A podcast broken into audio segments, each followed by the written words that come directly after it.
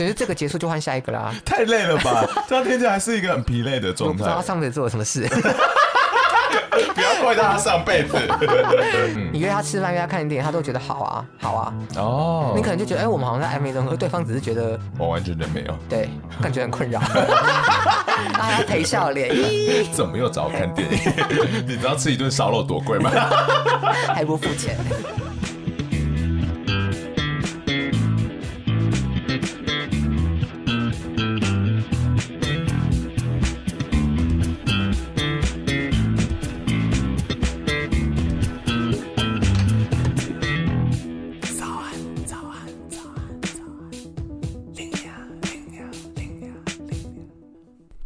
欢迎大家来到龙兴大院。那我们要准备正式开，停停停停停。好，那我们今天要跟大家来聊的一个题目是不了了之的暧昧。嗯、oh my god！那这时候就要用一首歌开场了哦。暧昧让人受尽委屈。不知道听众有没有听过这首歌？因为有很多很年轻的，因为有一个两千年来投稿，他们感觉就没听过这首歌。他可能以为这首歌是彩杰唱的吧。他们会以为是苗可丽吧。那想要问一下，说你觉得你喜欢暧昧的感觉吗？我自己觉得有时候暧昧应该是一段关系中最美的时候，哎，很多人都这样讲，哎，因为我觉得尤其是像呃双鱼座或者海海王星特质强的朋友。有时候会在暧昧的时候，有对对方有非常多过分的想象哦，就超出这个人本质上的想象。那如果你沉浸在那样的想象里面，你就会觉得，哎，这段关系很美好。在当下就会觉得说，你真的很喜欢他。对，但某种程度其实是因为你根本就没有看清楚他。对，你投射了一个不知道什么东西在他脸上，你就觉得哇，他是一个完美的标的，这是一个你人生等到至今最完美的一个方向。对的，解析度越来越好之后，就发现，哎，对，想说，哎。是他吗？该走了吧。但我其实也想讨论一个，就是老了老一点，是不是比较不容易感到暧昧？就是好像别人的套路你都懂了，然后这种感时候，你是不是就会比较不容易被人家触动到心房？好可怜的感觉，是乳房吧？对，我觉得是哎、欸。第一个是老了之后，你可能有人生历练嘛，你就会有点想说，他现在只是贪图我的美貌。但第二个更重要的是，其实回到刚刚那个，就是我们每一次每一次在暧昧中发现解析度越来越好，嗯，然后幻灭的时候，下一次我们遇到一个跟上次同样一样模糊的状态，我们有时候就会觉得啊，又这样，他一定又是那个结果，就不会产生那样的粉红色泡泡了。哦，对，人生会有一个过去的学习到过去的经验，对，所以泡泡就会越来越少，啊、就吹不出来了。但 maybe 也可以帮助你判断是非，不需要。我们不需要判断，就这样迷糊下去好了。那你觉得怦然心动很重要吗？我觉得很重要。哇哦，果然是水象星座。我觉得怦然心动才是爱情，不然就是室友，是吧？哎呦，要扑通扑通啊！要有那个激情才是爱情的元素之一吧？很难讲哎，因为比如说当下很怦然心动，可是越认识他后就觉得。就这样子，但如果你遇到一个人没有当下立刻给你怦然心动，嗯、但你渐渐发现说对方其实是某种程度都非常合，然后很舒服的一个存在，那就是室友啊，不一样。没有，我我的意思是说，我觉得怦然心动不是唯一的条件，只有怦然心动也不行，但对我来说，一定要有怦然心动这个要素哦。要扑通扑通，那我们就 来看下去，龙龙现在的感情在哪？不准。好了，我们先来回复这位茂茂哦，他的字很难打，还特别挂号注音给我们点哦，还有我字音字形的呢。然后他想要跟大我们就是提问一些问题。他目前呢是母胎单身二十一年，嗯，他对那种没有魅力啊，或者说不有趣的人，他都提不起劲，而且他常常还会有一个感觉，就是啊。我喜欢的人怎么都不喜欢我，不喜欢的人怎么偏偏又喜欢上我？讨厌啊，好羡慕啊！对啊，好像是偶像剧的婊子。对 然后重点是他就是后来还有经历到好几段的暧昧，但都会无疾而终，而且对方可能还会爱上别人。所以他就会开始有一个自我反省的阶段喽。嗯、我觉得这一段我刚才看到觉得蛮难过。他就说，夜深人静的时候，他都幻想自己谈一场很纯纯的小恋爱。然后呢，他顿时想到这个时候，他就会寂寞涌上心头，然后想说，我到底有没有机会得到爱，还是说我在恋爱中有什么地方需要改进才会比较顺利？好苦情哦！哇，你不觉得这很像一个讨好型人格吗？嗯，自己就想要问问大家，说改进这个状况才可以找到下一段关系，因为他也是母胎单身。我觉得他这个案例蛮特别的，因为从他的星盘来看，嗯，其实上次我们有提到，这位茂茂他的整体星盘非常非常偏重在。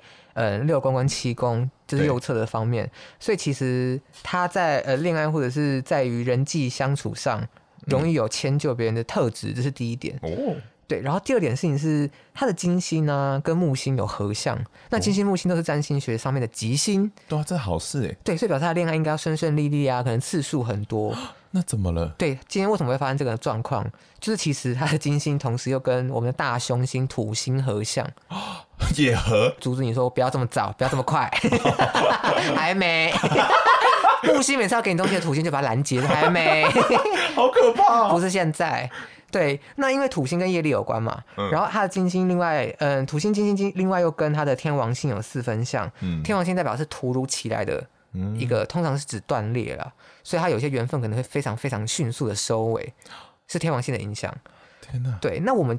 呃，要怎么跟猫猫来做沟通跟解读？其实就是射掉天王星，你会被天王星电爆，不要惹天王星，真的。我觉得你可以看作，就是每一段每一段来的人，不管是你喜欢的，或是他喜欢你的，嗯，他们都不是来害你的，好，因为木星的关系，所以他们基本上都不是来害你的，嗯。但是你们的缘分就这么多哦，所以你觉得他不需要觉得对方突然爱上别人这件事情，是因为他不够好？对，我觉得就是完全是缘分尽了，以及下一个考验要来了，嗯、木星跟土星要联手给他下一个东西了。可是这个结束就换下一个啦，太累了吧？这样听起来是一个很疲累的状态。不知道他上辈子做了什么事。不要怪他上辈子。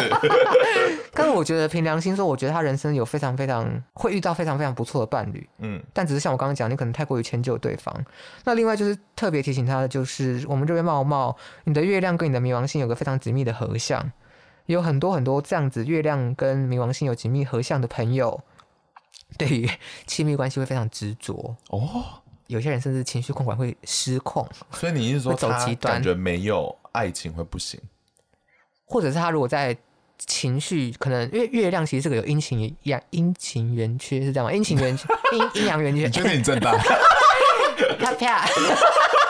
我们月亮有阴晴圆缺的时候，那如果月亮在这样的潮汐变化的状况下，会对他的内心的情绪产生变化。嗯、然后冥王星又在此影响他的话，他的情绪非常容易走极端。OK，对，所以他很容易就往极端的方面想，嗯、或者是他在跟别人相处的过程中。他的月亮如果侦测到一个对方的什么点，他很容易就觉得哦，他这个不行，我不要，我不喜欢。所以他其实很挑剔哦。对，因为他的月亮跟冥王星会联手起来，让他对于某一个细节非常的执着啊。所以我觉得这是有可能为什么会造成，就是有这么多人喜欢他，可是他没有这么喜欢这些人，嗯，的原因，嗯嗯、就是因为他的月亮跟冥王星在挑剔这些人。但是通常这种态度其实很难改变吧？他不喜欢就不喜欢。对啊，我觉得怦然心动很重要啊。我一开始不是讲了吗？烦死了的。所以我觉得就是真的不用太在意，你就当做缘分不够。哎、欸，那我好奇，再扣回到怦然心动，嗯、假设一开始是有怦然心动，然后解析度突然高了，嗯、然后你就没有怦然心动，就怦然心动比例降到很低，但是还是舒服的，这时候留在一起吗？因为我刚刚讲恋爱不是只有怦然心动嘛，嗯、所以我觉得怦然心动是一个第一第一瞬间的要素，但比例很低哦。那那个状态下，你还会接受吗？嗯，到后期如果要共同生活，往、嗯七宫从五宫往七宫，哦、还在讲星座，对，又靠回去了。就如果从五宫要走到七宫，要走到婚姻这种步骤的话，我觉得它其实就像我们刚刚讲，比较像共同生活。哦，那我觉得之所以怦然心动要素很重要，是因为如果你一开始根本对这个人完全的灵魂上没有怦然心动的话，你后面就不会有。哦，但如果你以前有燃过一次，只是现在火灭了，嗯，你们说不定还可以找到一个方式把火再燃起来。哦，听起来不一定会发生。但是至少有机会啊，因为你一开始完全没有燃过的人，怎么会燃起来？也是啦。对啊，可是只会相看两厌吧。那我们再回到茂茂，因为其实茂茂他会做占卜，哎，他是不是可以在爱情上会先去做对方的占卜，这样会比较方便嘛？就呃，其实问你当然不知道，因为你不是茂茂，但如果你遇到对方，你会先帮他看星座吗？我会好奇他的星盘，然后我会偷偷的。把我们两个星盘叠在一起，好可怕，好可怕。我觉得哦，这个其实这个问题也很有趣，嗯，就是星盘对大家来讲定位是什么？哦，我不知道这个要放在这边聊了，但我可以先稍微讲一下我的想法。嗯，对我来讲，星盘算是一个基本的资料表。哦，但它不是一个非常明确的指示哦。嗯嗯嗯，举例来说，好了，我这样举例，大家有玩过游戏吗？这跟上一代爸妈说要看对方生辰八字是一样的意思。其实这我觉得差不多。对。但我之所以这样讲，是因为因为非常非常多人会来拿星盘问我们嘛，问我们说，我是我我要不要跟这个人在一起，或是我要不要选这个工作？嗯。那通常我判定的标准都不是这么直接的，我也没办法看得这么细。老实说，嗯。那我看什么？我看的是。我从你的星盘去看，我以游戏来做举例，你们玩游戏吗？你们感觉没什么朋友哎。礼貌。好，我以游戏来说，我从星盘看到你是一个攻击力很高但防御力很低的人。哦。那今天你来问我说你适合转什么职业，我可能就跟你说，好，你攻击力高，防御力低，那你可能可以当魔法师，在后排输出。哦，OK。那你至至于你到底是用火魔法还是风魔法，哎，我可能就要看更细啦。对，嗯、但你可能可以用你的兴趣告诉我，我可以建议你。对，但你如果跟我说你想要当骑士，我可能就跟你说不行。嗯，但我觉得人生有一个状况是，如果你真的真的有一些配置是让你非常非常想要当骑士，你想要突破那个命运的框架，嗯，你成功再跟我说，超过分，我也鼓励你啊。但我的意思说，星盘其实是这样的这样的一个状态。所以对你来讲，你看完对方的星盘，其实比较想知道怎么应对他，跟知道他大概是什么样的人。对，或是我、嗯、我只是想知道说，我如果做了什么会踩他的雷。那 maybe 茂茂可以发挥这方面的功能呢？我觉得可以。嗯，那你会想对茂茂讲一个什么建议吗？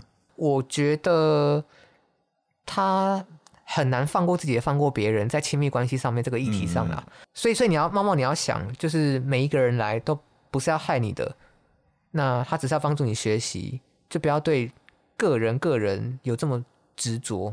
嗯，不是你不够好。哦，一定不是啊，对啊，嗯，你不需要特别为了别人改变自己什么，不需要为了别人委屈自己什么。我觉得这在谈恋爱中是一个很重要的事情。你要找到一个对方可以接纳你是谁的一个人，所以你不用对自己没自信。有些行为还是可以慢慢改变的。超过分！如果你太小气啊，或者你太怎么样？但猫猫，我相信他不会啊，因为他做重点就是。可是我觉得爱情给他的学习是，嗯、到底要学什么是很重要的一点嘛。OK。那我刚刚讲，就是他，因为他的心都集中在七宫，所以他其实会有一个过于迁就的问题。嗯，所以你要把你的自我展现出来是非常重要的。所以就像丽娘讲的，他其实要多多的发挥他自我的个性。嗯，好，茂茂加油，加油。那我们想问一下说，说暧昧到一半对方跑走，你觉得这种对方是什么意思？跑走？对啊，就是啊，明明就大家都是感觉很对，但突然哎，怎么消失了？哎，怎么你喜欢上别人了？什么意思？哦。我觉得通常这个状态可能是这个人他本身是跟多方暧昧，嗯，可能多条主线同时进行，然后他可能选了其中一条。哦，对啊，我也觉得，其实他们就在骑驴找马啊，你就刚好不是适合他的那一个。对，所以我好像觉得还好。对，而且这个就是很难用比较的心理，我觉得奉劝大家不要用比较的心理再去比较说为什么他不选择我，因为这种心理好像很容易落到说哦，我不够好。哦，oh, 就是我就是糟，我就是烂，但我觉得这种心理是不必要的。如果你是这种人的话，你就你也多找几个，换你来选啊？为什么一定是他选？奇怪。对啊，这说不定是一个方法。对啊，下次我不能当破马呢。对啊，下次我选。那什么星座是最容易暧昧的？你觉得？暧昧的星座？对啊，最爱跟别人搞暧昧。老实说，我觉得水象特质强的人蛮会暧昧的。哦。因为他们对于情感上的交流，通常会拉一个蛮长时间。嗯、他们要先很确定情感上的交流，才会可能往下一个承诺迈进。嗯，所以水象特质强的人会暧昧之外，我觉得变动星座，呃，双鱼、射手、双子跟处女，嗯，这几个星座变动星座的人，他们的感觉会持续在变，嗯、然后他们自己那边加加减减、增增减减，你很容易就摸不清楚，然后你很容易觉得这个暧昧的状况很模糊。所以可能只是他也不知道自己要什么，然后你突然就觉得说，哇，这是暧昧吗？是这个意思吗？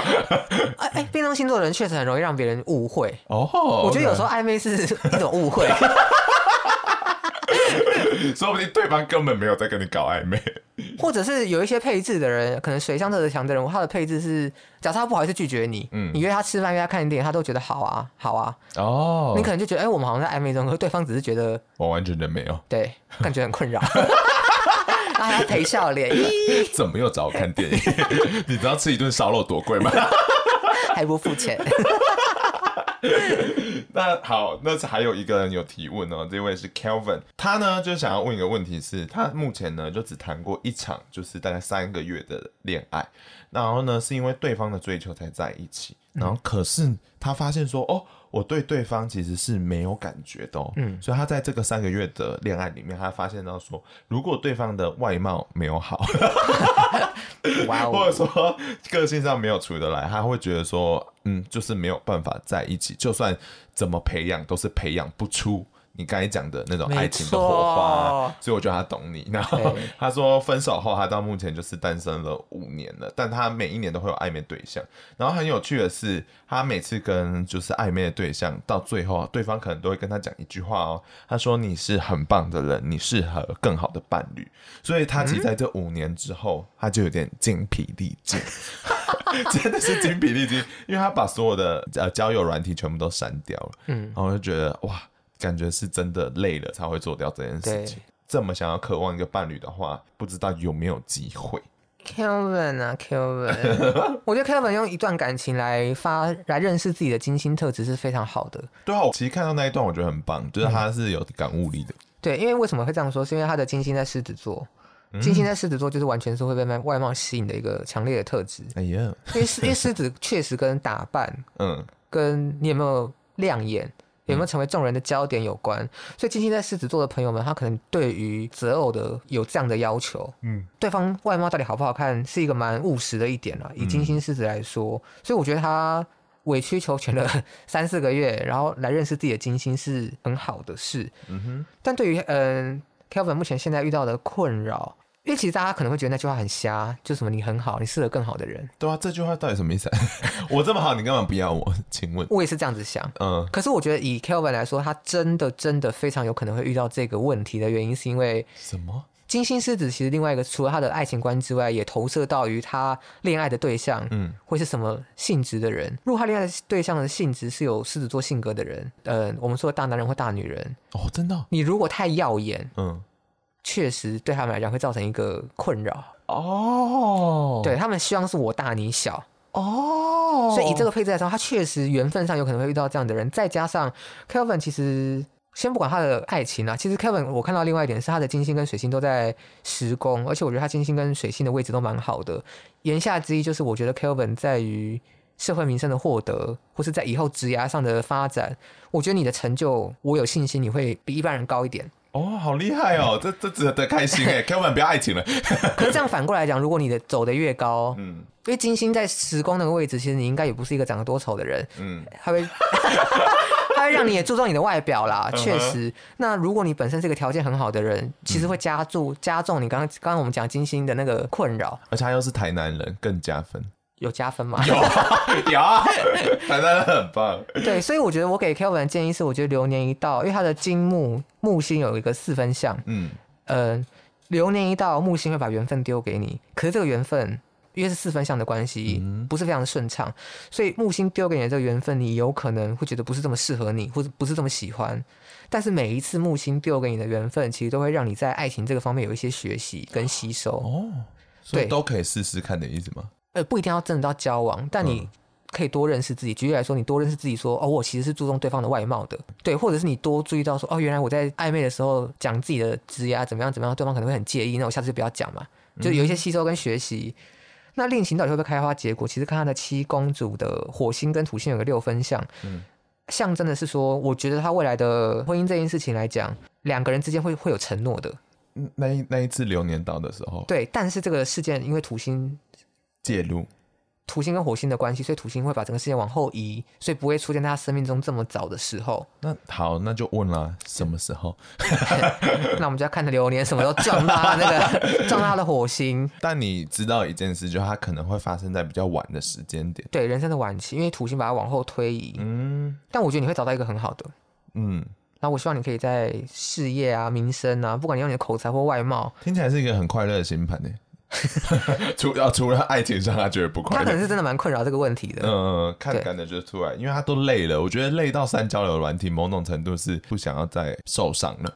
我觉得你以后会找到一个你觉得很好、很匹配的人，嗯、然后这个人也蛮有可能，就是会让你们的爱情啊是摊在阳光下面的。很明显的，所以我就期待你的好消息了。可能说他可能会变 IG 网红，天天晒给别人看那种。嗯，或者他可能交往的对象就是小公众人物啊，也有可能。哦、天哪，又要变别人的新网红。